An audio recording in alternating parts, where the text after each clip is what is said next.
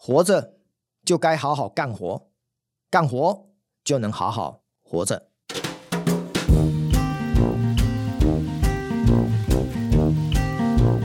有一回，我开车突然在高速公路亮了一个非常严重的警示灯，我知道车子可能会有一点故障，所以很快的，我非常机灵的下了高速公路。那距离到达目的地，可能还有半个小时的车程，虽然来不及，但是我还是先把车子停在路边，然后呢，很快的叫了一辆计程车，我就先到目的地，先去开个会。那等到会议开完之后呢，我当然就请拖吊公司来帮我处理我的车子的一个拖吊。好，当我回到我的车子的这个原来的地方的时候，那道路救援公司他们就派了一辆车子。来做一个拖吊，那我必须呢，透过让这个年轻人把我的车子拖上他的道路救援的车子上面，就是一台货车载了一台轿车这样子。那我就坐在这个年轻人的旁边哦，这个年轻人其实有一点台味哦，就是非常的台，讲话呢非常的大声，就是让人家感觉很很江湖味道。那一上车之后呢，我就看到，因为我坐在副驾驶座，然后呢，我就发现里面呢就有很多的咖啡啦，还有很多的一些可能是提神饮料之类的，好，那甚至可能还有槟榔哦，你就可以知道，这也是一个底层劳工啊，每天二十四小时可能都是在外面东奔西跑。那我很喜欢跟人家聊天哈，尤其呃，可能大家不知道道路救援是一个什么样的行业。所以呢，我就试图的开始问这个年轻人说：“哎，少年呢？你怎么会来开这个拖吊车啊？”他看了我一眼之后就说：“啊，探钱呀，啊的探钱，你叫我花多钱哇？”哦，然后就开始这样子聊天。那我就开始问他关于拖吊车这个产业的结构。我说：“做这个行业会不会很竞争？”然后他说：“那我上面行业不竞争的，当然都嘛做竞争啊！啊，要探钱当然爱较骨力的。”要很努力的去赚钱嘛，那慢慢的呢，因为他发现我很好聊，我们就聊开了。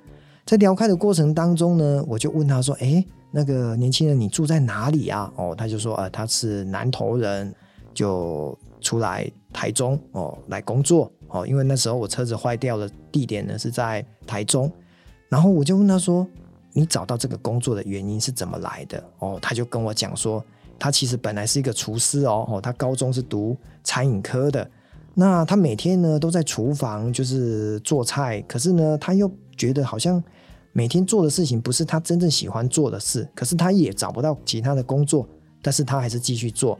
有一回呢，他放假的时候，可能就到住家附近的某一家早餐店，然后吃早餐。